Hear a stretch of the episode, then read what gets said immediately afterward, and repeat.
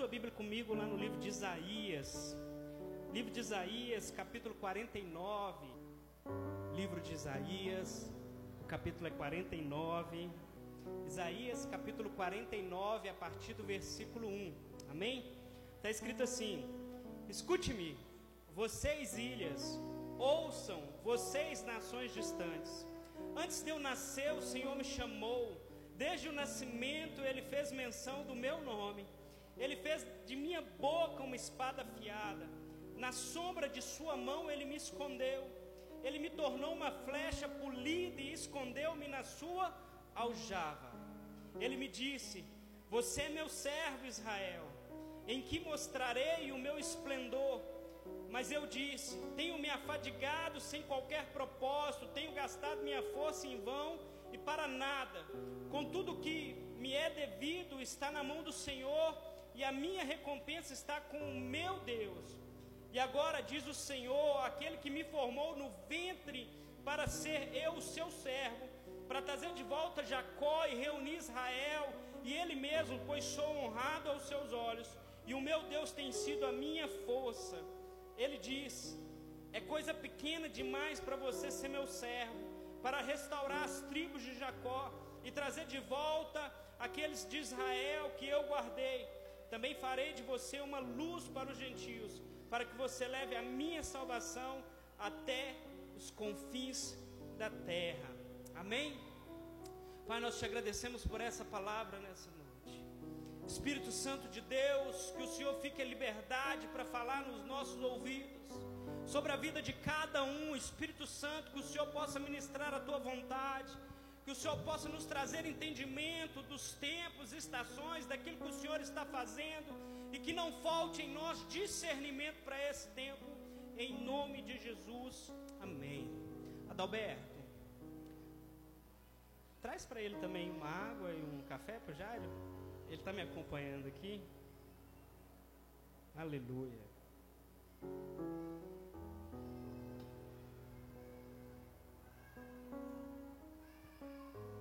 Quando se fala em coisas espirituais, a gente precisa entender que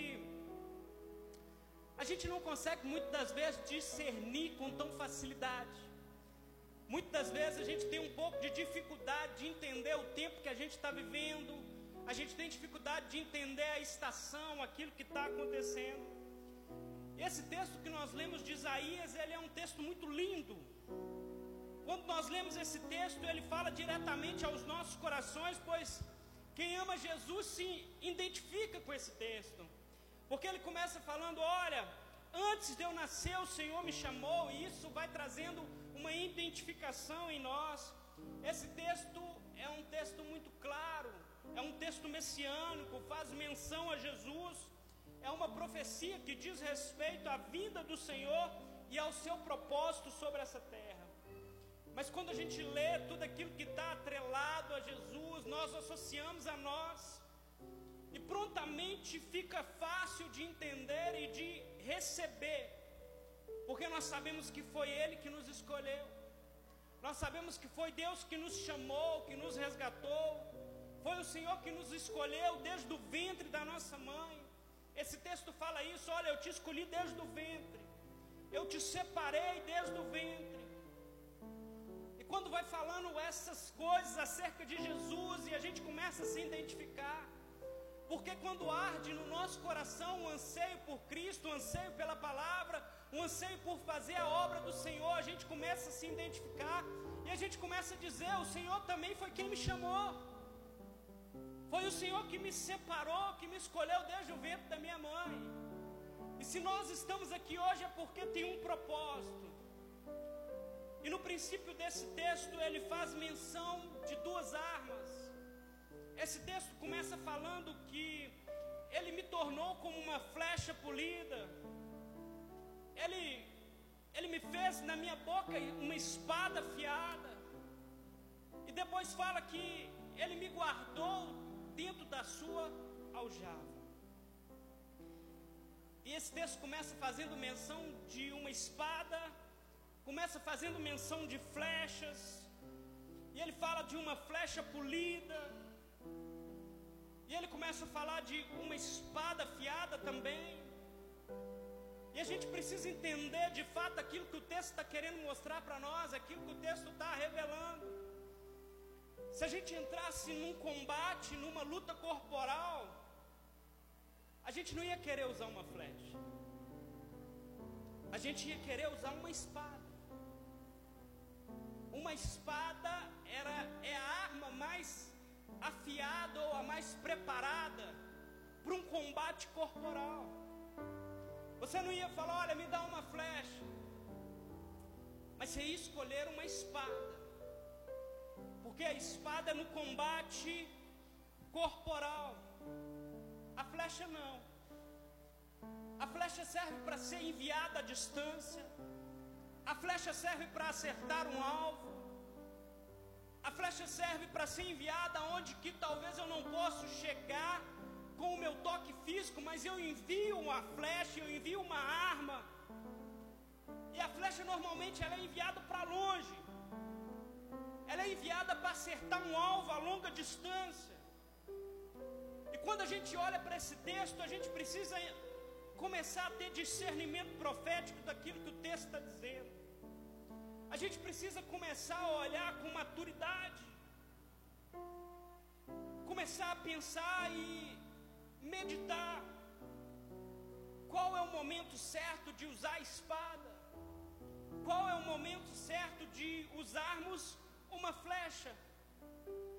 Porque muitas das vezes nós nos perdemos. E quando nós nos perdemos, nós perecemos porque não conseguimos ter discernimento daquilo que se passa na nossa vida. Talvez é momento de você usar a espada e você está querendo usar uma flecha. Talvez é momento de você usar a flecha e você está com a espada na mão.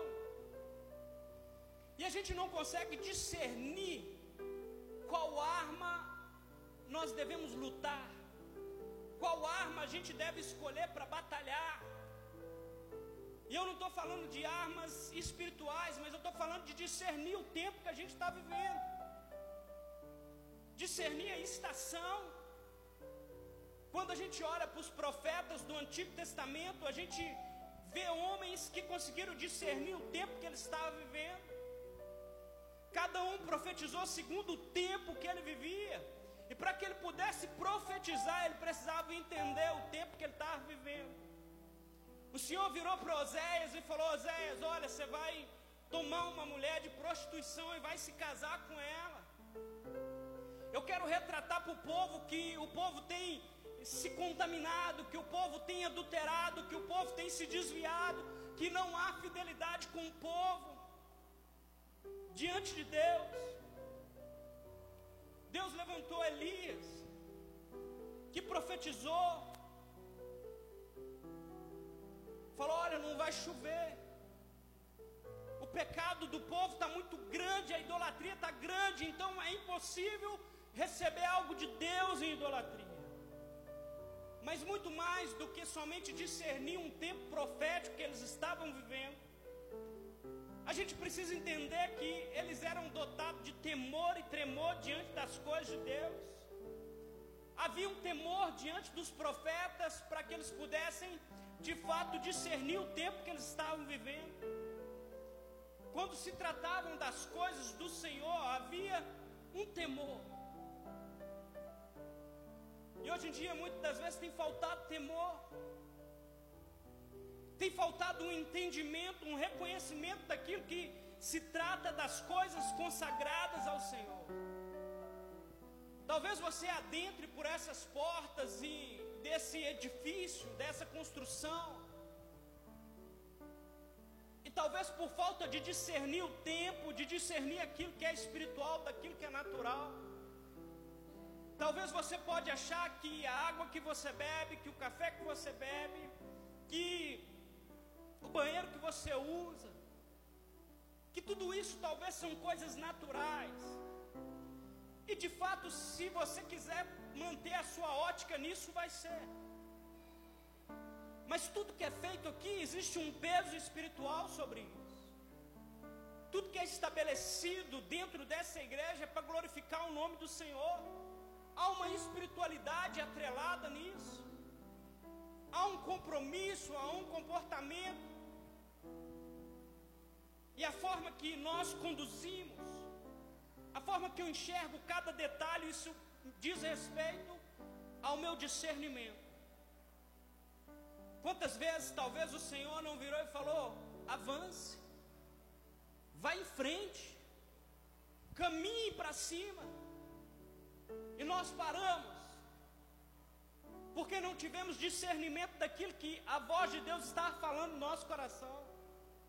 Talvez Deus está falando: olha, fique parado, não é tempo de caminhar, é tempo de estabelecer, é tempo de criar raiz, e a gente quer caminhar. E quando nós não discernimos o tempo que a gente está vivendo, quando a gente não discerne o ambiente espiritual, a atmosfera espiritual, nós estamos fadados a perder muito. E algo terrível é entrar numa batalha com a arma errada. É entrar numa batalha sem entender aquilo que você precisa utilizar. E entrar numa batalha com a arma errada é entrar para perder entrar para ser derrotado, a entrar para causar cansaço, fadiga. Davi, um homem segundo o coração de Deus. Mas antes de Davi ser esse homem segundo o coração de Deus, Davi começa pequeno. E Davi, em determinado momento da sua vida, quando ele viu um filisteu afrontando o nome do nosso Deus, um filisteu que estava ali afrontando. Davi decide então entrar para uma batalha. E Davi, com muito discernimento daquilo que ele estava vivendo e do tempo e da guerra que ele estava entrando. Davi entra com estilingue. E talvez a gente pense assim como o gigante Golias. Você vem contra mim com um estilingue. Davi sabia que se ele chegasse próximo de Golias dava ruim. Mas Davi teve o discernimento para depois que derrubou Golias. Agora era necessário usar uma outra arma. O estilingue agora já não mais resolveria naquele momento. Agora que Golias estava no chão, era necessário que Davi fosse lá e arrancasse a cabeça dele. E o estilingue já não era o suficiente. Agora era necessário trocar a arma da batalha. Era necessário agora usar uma faca. Porque a luta era corporal. A minha oração nessa noite é que Deus traga discernimento sobre a vida de cada um de vocês. Do tempo que vocês estão vivendo, do tempo profético que Deus está levantando sobre a vida de cada um. 2020 está aí, já está passando, estamos no final. Eu não sei como é que você viveu 2020, mas como que você vai viver o 2021? Se continuar fazendo a mesma coisa, vai obter os mesmos resultados. Vai obter as mesmas coisas e vai ficar no mesmo lugar. Entenda algo, Deus não quer que nós nos permanecemos parados. A cultura do reino não existe desperdício. Para Deus nada é desperdiçado, Deus não criou você em vão. Deus não criou você para você sair da sua casa aos domingos, vir participar de um culto e ficar sentado. Deus tem algo muito a mais para você do que também servir somente aqui na igreja. A questão não é ser igreja dentro aqui das quatro paredes, a questão é ser igreja lá fora. A questão é ter coragem de lá fora representar o nome do Senhor. Deus não nos criou para ser frequentadores de culto, mas para nos usar como espada afiada e como flechas na mão do Senhor.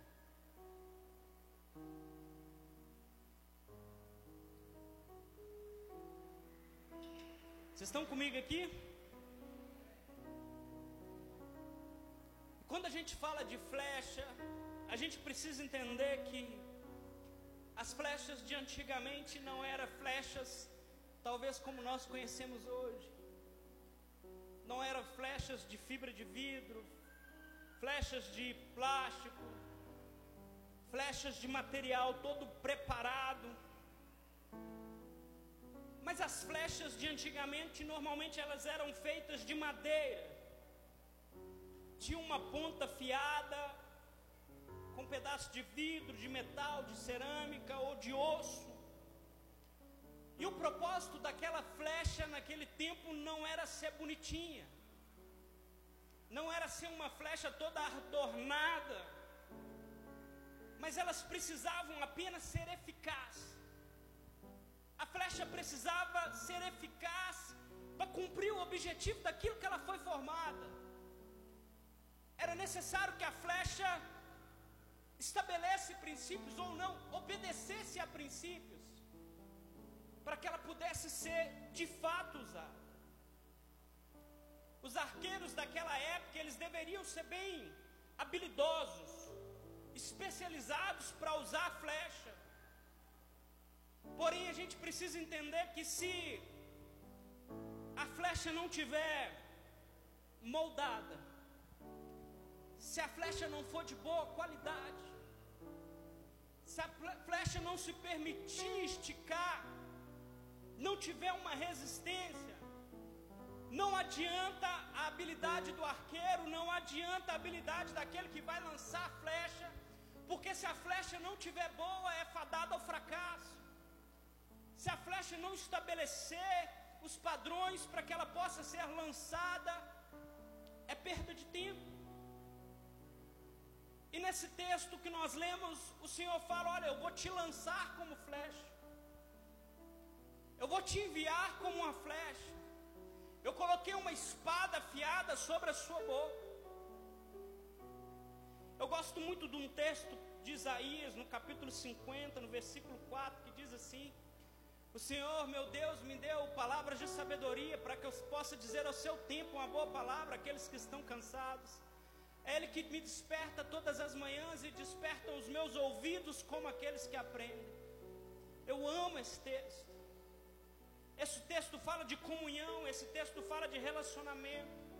Esse texto fala de alguém que ouvia algo do Senhor e recebia a voz do Senhor.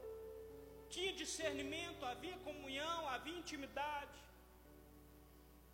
E nesse texto ele começa a nos comparar com uma flecha. Mas o que define se uma flecha é de boa qualidade ou não? O que define as condições de uma flecha para que ela possa ser lançada?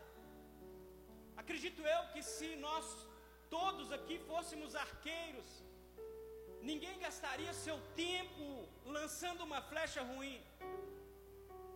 A gente ia parar para olhar, ver se a flecha atendia os padrões, se ela estava alinhada com os requisitos, e só assim a gente se disponiria ao esforço de lançar aquela flecha.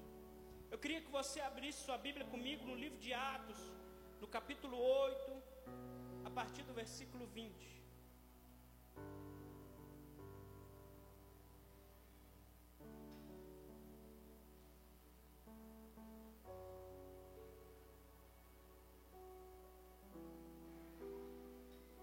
No livro de Atos, no capítulo 8, a partir do versículo 20, diz assim: Pedro respondeu: Pereça você com seu dinheiro. Você pensa que pode comprar o dom de Deus com dinheiro? Você não tem parte nem direito algum neste ministério, porque o seu coração não é reto e diante de Deus. Uma qualidade imprescindível de uma flecha, ela precisa ser reta não pode ter pesos desigualados nela. A flecha precisa ser reta.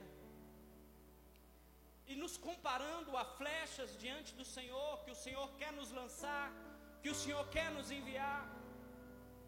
Muitas das vezes arde no nosso coração um desejo para ser lançado como uma flecha na mão do Senhor. Muitas das vezes nós ansiamos, talvez, em exercer algum ministério a gente anseia por ser talvez mais participante na obra do Senhor. E se nós não ansiamos isso, é porque nós não entendemos ainda de fato do que se trata o Evangelho, do que se trata a palavra de Deus. E quando a gente pensa em ser um instrumento nas mãos do Senhor, a gente precisa entender que a gente precisa ser reto. A gente precisa entender que retidão é uma qualidade indescritível, insubstituível para aquele que quer caminhar diante do Senhor. Para aquele que deseja ter uma vida e um compromisso com o Senhor. Quando a gente lê esse texto de Atos, esse texto fala de Simão o mágico. Já preguei sobre esse texto aqui. E a Bíblia fala que Simão o mágico, ele fez alguns milagres, ele realizou algumas coisas. E quando eles viram Felipe que tinha pregado ali, a Bíblia fala que Pedro desce para aquele local. E Pedro então começa a é, curar e Felipe fazer milagres. E Simão, o mágico, que ali estava como um auxiliar de Felipe, fala: Olha, quanto você quer para me dar esse dom? para me passar esse poder. E a resposta de Pedro é: olha, pereça você com seu dinheiro. Não pense que há uma possibilidade de comprar o dom de Deus.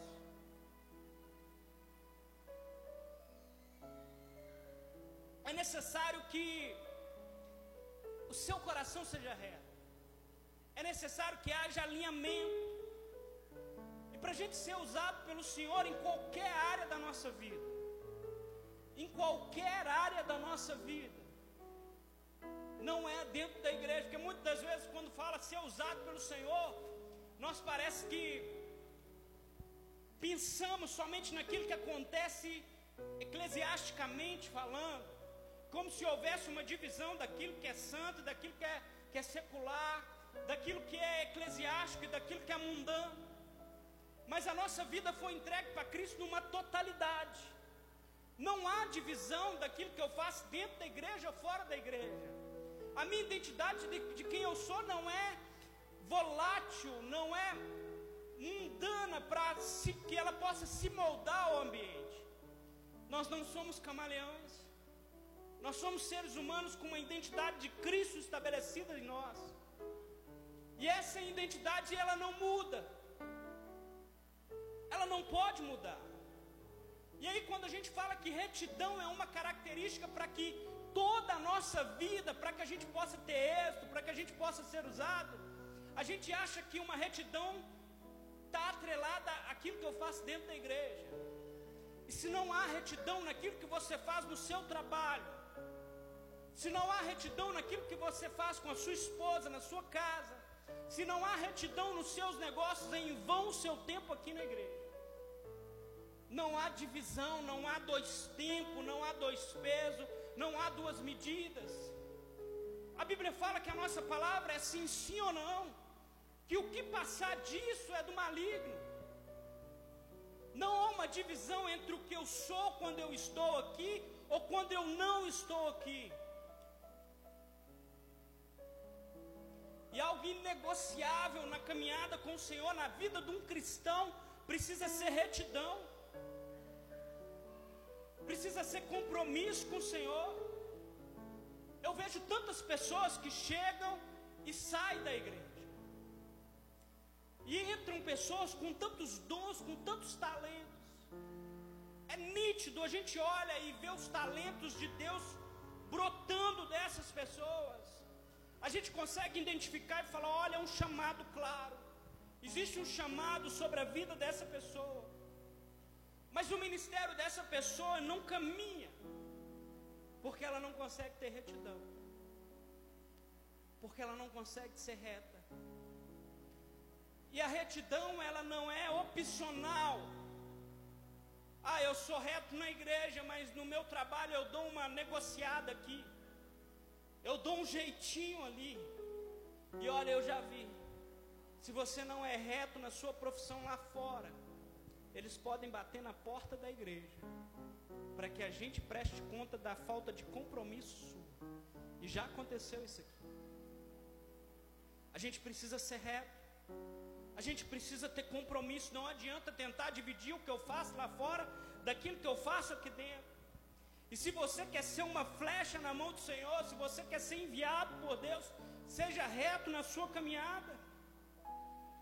E como que a gente alinha, talvez se a gente não está andando muito reto? Como que a gente alinha? permitindo ser discipulado, permitindo ser tratado. Quando você vê um grande líder, tenha certeza, ele foi um excelente discípulo. Ele foi alguém que parou para ouvir, para aprender. Alguém que se submeteu. Alguém que decidiu ouvir. E é comum, chega pessoas cheias de dons, cheias de talento, e aí você começa a caminhar, e quando você vai ver, não há submissão, e por isso o ministério não caminha.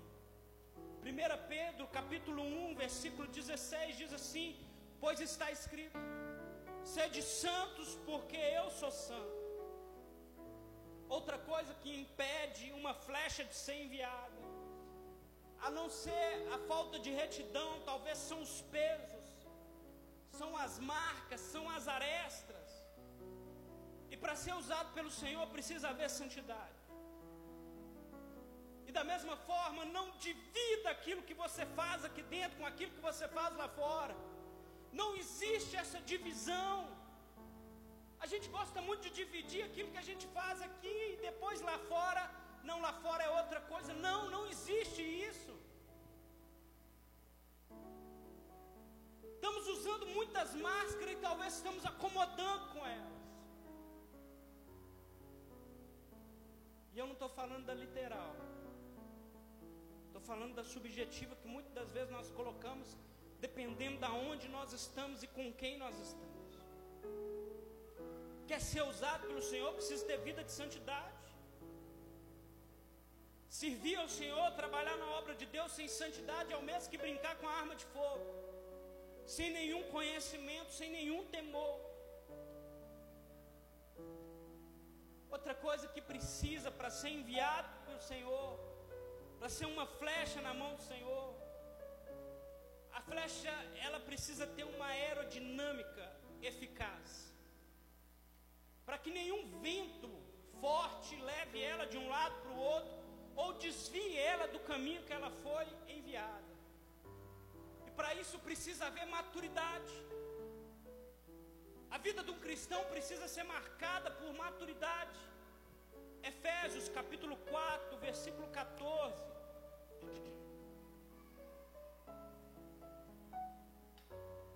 Todo mundo bem aí? Todo mundo caladinho? Efésios capítulo 4, versículo 14 diz assim: O propósito é que não sejamos mais como crianças levado de um lado para o outro pelas ondas, nem jogado para cá e para lá por todo vento de doutrina, e pela astúcia e esperteza de homens que induzem ao erro. Falar de maturidade hoje é complicado, porque no nosso tempo impera o relativismo, e dentro disso, talvez o que seja verdade para um não é verdade para o outro. Cada um pode ter a sua ideia, a sua visão. Mas quando a gente parte pela ótica e pela Bíblia como a base o alicerce, a nossa visão deve ser uma só. Quando a gente pensa em maturidade à luz das Escrituras, eu penso em alguém que possui sólidas conclusões acerca da sua fé, acerca de Deus e acerca da pessoa de Cristo sobre a vida dele. Mas é interessante que o que mais nós vemos hoje são pessoas que pararam de crescer. Pessoas que não conseguem entender que maturidade não é a quantidade de dinheiro que você põe no bolso. Que maturidade não é o celular que você tem ou o carro que você dirige que maturidade não é as roupas que você veste. Nós começamos a associar esse tipo de coisa com maturidade. E a gente acha que se alguém cresceu profissionalmente, ele é maduro. E talvez não, talvez são pessoas que são excelentes profissionais, que ganham super bem, que conseguiram se destacar na empresa onde trabalham, ou no exercício da função que fazem. Mas quando fala em relacionamento com pessoas, ainda são crianças. Emburram, empacam, não conseguem ter maturidade para resolver os problemas. Às vezes no trabalho, questões profissionais são gigantes. São pessoas que você olha e fala, cara, que mente. Mas na área dele, quando vai se relacionar com a esposa, com filhos, quando vai se relacionar com pai, mãe, com os outros, é uma criança pequena. E age, comporta como tal. Você quer conhecer uma pessoa? Confronte ela. Corrija uma pessoa. Que aí você vai descobrir se tem um demônio dentro dela. Tem gente que quando você corrige ele, parece que tem um demônio que pula de dentro dele e quer te pegar. Estou fazendo até boxe agora, né? Corrija uma pessoa. Confronte uma pessoa. E aí você vai descobrir o que tem dentro dela. Pessoas que cresceram profissionalmente, mas não cresceram relacional. Pessoas que talvez tenham até uma maturidade espiritual, porque conseguiram caminhar com Deus, mas quando vai lidar com o outro, ele trava. E é muito comum a gente ver pessoas assim. E pessoas assim estão sujeitas a ser levadas e empurradas de um lado para o outro. Quando a gente fala de maturidade, a gente fala do nosso crescimento espiritual, profissional e relacional. Mas a gente fala também de provações, de ser provado. A gente fala de passar por situações difíceis. Em 1 Coríntios, no capítulo 3, no versículo 13, diz assim: Sua obra será mostrada, porque o dia atrará luz pois será revelada pelo fogo, que provará a qualidade da obra de cada um. As dificuldades revelam aquilo que habita dentro de nós. Quando as dificuldades muitas das vezes vêm, o que nos mantém de pé, às vezes é só paixão pelo Senhor, é amor pela obra, é retidão na palavra, porque as lutas vão chegar, as lutas vão vir. E quando as lutas, as provações virem, ela vai revelar aquilo que habita dentro de você. Uma pessoa procrastinadora que desiste na primeira dificuldade. Uma pessoa que não consegue ser corrigida ou confrontada. Uma pessoa que não consegue se submeter. Uma pessoa que não consegue enxergar além daquilo que está acontecendo no momento. Não consegue entender que há um propósito de Deus muito maior. E a gente visualiza muito propósito, mas não visualiza processo. A gente às vezes recebe chamados e palavras que de fato vêm da parte de Deus. Quem nunca recebeu uma profecia que veio da parte do Senhor? Pois eu já recebi muitas. Quando recebi no começo da minha caminhada com Deus, você vai ser pastor e que Deus vai te usar. Eu falei, amém. Mas talvez se me contasse o processo que eu passaria, eu falava que eu não queria ser enviado, que eu não queria ser flecha na mão do Senhor. Porque o processo muitas vezes é doloroso. Quando vim para a Lagoinha Nacional, eu e minha família, minha casa, porque uma coisa que você precisa entender daquilo que se diz respeito a ministério pastoral para aqueles que anseiam, que você entrega a sua vida. É uma totalidade. E não é só a sua vida, é a vida da sua família também que é entregue. E quando nós assumimos essa igreja, quantos não acreditaram? Quantos talvez não acreditaram no nosso chamado? Quando decidi mudar a igreja de local, quantas vezes a gente já não ouviu? Quantas pauladas já tomei? Quantas pessoas que acreditei e que estavam comigo, mas no final só estavam interessados naquilo que eu poderia oferecer. E quando uma pessoa se relaciona com você por aquilo que você pode oferecer, no dia que você não puder mais suprir a expectativa dela, ela vai te largar e vai te abandonar porque ela não está interessada no que você é, mas naquilo que você tem para oferecer para ela. E a gente não pode desanimar. Assim como eu passei por tantas coisas, eu tenho certeza que todos vocês já passaram aqui por lutas gigantes, por situações dolorosas, que pensamos em desanimar, pensamos em parar. Mas quando a gente decide continuar caminhando, nós estamos mostrando uma maturidade. Nós estamos sendo provados pelo fogo e falando: olha, nós estamos aptos. Não é a chama do fogo que vai mudar quem eu sou, mas ela vai só revelar a pureza que há em mim, que habita em mim. E quando vem o fogo, ele revela quem a gente é.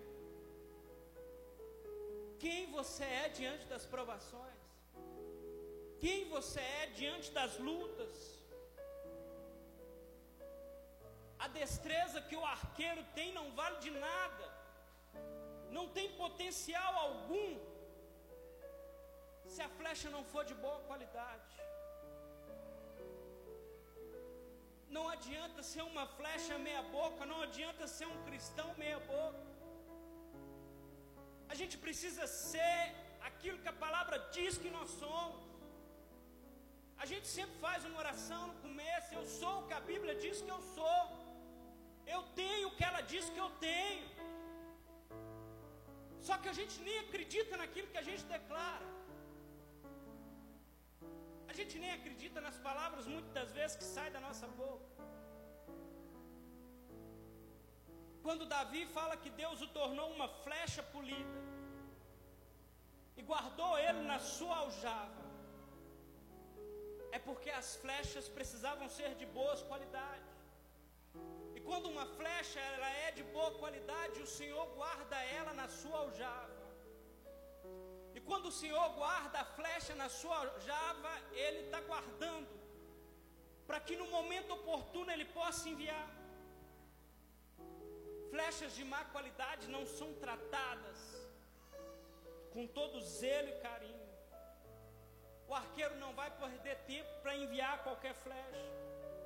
Ele não vai lançar qualquer coisa porque ele tem zelo pelas pessoas que estão envolvidas no processo. Nós somos verdadeiramente flechas nas mãos de Deus. E uma flecha ela não é nada se ela não tiver a disposição do Senhor. Não adianta eu toco, eu canto, eu prego, sapateio, mas eu nunca estou à disposição do Senhor. Não adianta eu ter talentos, olha, eu sei fazer isso, eu sei fazer aquilo, e nunca servir para o reino.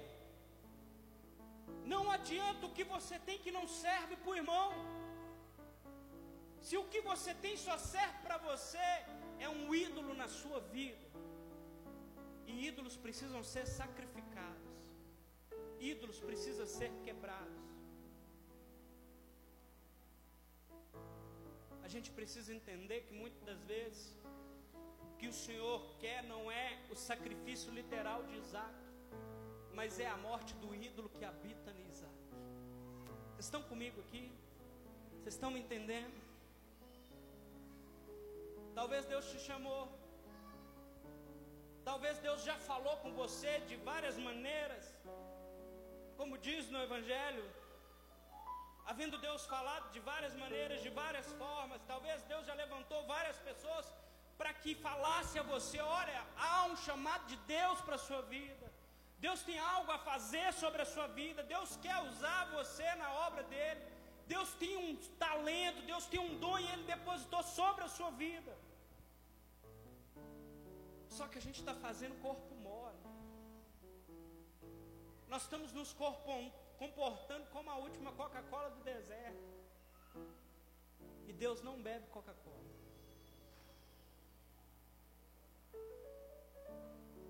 Se a figueira não dá fruto, o machado está posto a raiz. Ela precisa ser cortada e lançada no fogo. A gente precisa entender que quando trata das coisas do Senhor, de sermos flecha na mão do Senhor, nenhum valente, nenhuma pessoa sensata sai lançando as suas flechas tudo de uma vez. Talvez todos nós aqui somos flechas, ferramentas aferidas, disponíveis na aljava do Senhor. Quem sabe todos nós já não estamos nessa posição. Talvez tudo que eu falei anteriormente até agora nada se encaixou no seu critério, no seu padrão. Talvez o seu coração está quando o Senhor vai te lançar. Quando o Senhor vai te enviar. Quando o Senhor vai tirar você da aljava, vai colocar você no arco e vai esticar você bem longe e vai te enviar. Cada um tem sua hora de ser lançado. Cada um tem o seu tempo de ser enviado. Cada um tem um tempo. O meu tempo é diferente do tempo de você. O seu tempo é diferente do meu. E seu momento e a sua hora vai chegar no tempo certo de Deus. Na plenitude dos tempos, no momento perfeito. No momento perfeito, Deus irá lançar. E eu falo de mim, eu lembro que quando eu fui para Lagoinha, São Joaquim, e quando eu cheguei lá, eu já estava quase me formando na faculdade de teologia. E eu, por achar que eu tinha um curso de teologia, eu achei que eu já sabia muito. Que eu já tinha tudo aquilo que era necessário para que eu pudesse ser enviado. Quantas vezes eu achava que eu estava pronto para o ministério? E hoje eu tenho certeza que eu não estava e que eu ainda não estou. Mas é a graça de Deus sobre a nossa vida que nos permite fazer algo. Eu estava ali na aljava de Deus e na aljava do pastor Robertinho. E eu queria ser lançado. E eu queria ser enviado. Mas é Deus que decide o tempo. E quando nós tentamos fazer fora do tempo, quando a gente tenta forçar a mão de Deus, a gente acaba nos frustrando, a gente acaba nos machucando. A gente precisa entender que Deus irá nos lançar, Deus irá nos enviar como flecha. E quando Deus te enviar como flecha, entenda que o tempo na sua vida chegou que o tempo de você ser uma ferramenta ferida pelo Senhor. Mas antes de ser lançado, você precisa ser colocado na aljava. E o tempo de ser lançado, quem diz é o Senhor. É o Senhor que diz. Mas se há uma promessa de Deus sobre a sua vida, eu quero que você entenda: Deus não é homem para que mim, nem filho do homem para que se arrependa porventura diria ele não faria, ou falaria e não confirmaria. Quantos têm promessa de Deus? Se há uma promessa, ela vai se cumprir. A pergunta talvez que você deveria estar se fazendo é: como que eu posso me tornar apto para ser enviado? para ser lançado, para que as promessas do Senhor se cumpram. Como flecha nas mãos do arqueiro, nós temos alvos a ser lançados. Talvez você chegou aqui nesse ministério, Lagoinha Nacional. Talvez houve uma direção do Senhor para te trazer até aqui. E de fato Deus te trouxe até aqui. Mas aquilo que te trouxe até aqui não é suficiente para te sustentar nesse local. Você precisa agora de uma motivação nova. Você precisa entender que a arma mudou, que o tempo profético mudou, que agora que você está aqui, você precisa agora se reformular para responder uma realidade desse local. E talvez você está aqui, mas está lutando com a arma que você lutava lá atrás. Talvez Deus está falando para você nessa noite: larga essa arma. É momento de espada e não de flecha. É momento de flecha e não de espada. Talvez Deus está querendo te dizer: olha, muda a sua arma espiritual. O tempo profético mudou. Eu te tirei de um local e te plantei em outro. Há uma necessidade de discernimento do tempo. E talvez ao chegar aqui você pode pensar: nossa, é uma igreja que já tem tudo e eu não posso fazer nada. Pelo contrário, aqui tem muita coisa a ser feita, tem muito para ser feito e muito para ser lançados. E eu creio que desse local o Senhor vai lançar muitas pessoas. Que daqui sairão flechas na mão do Senhor para ser lançadas para que cumpra o propósito dele. Como flechas, a gente precisa permitir que o Senhor nos molde. Ministério de louvor pode subir. Eu quero orar pela sua vida. Eu creio que nessa noite é uma noite profética, é uma noite de discernimento do tempo que você está vivendo. Talvez o ambiente está mudando e no ambiente mudar, a arma vai precisar mudar.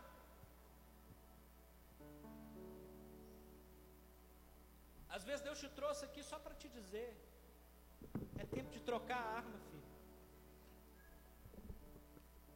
É tempo de uma nova batalha.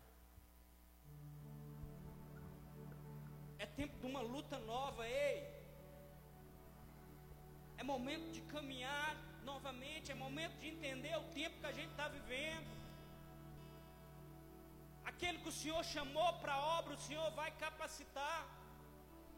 Mas não tem como fazer uma obra de carpintaria com ferramentas de pedreiro.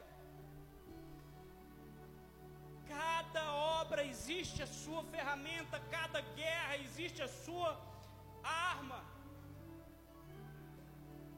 Se coloque sobre seus pés.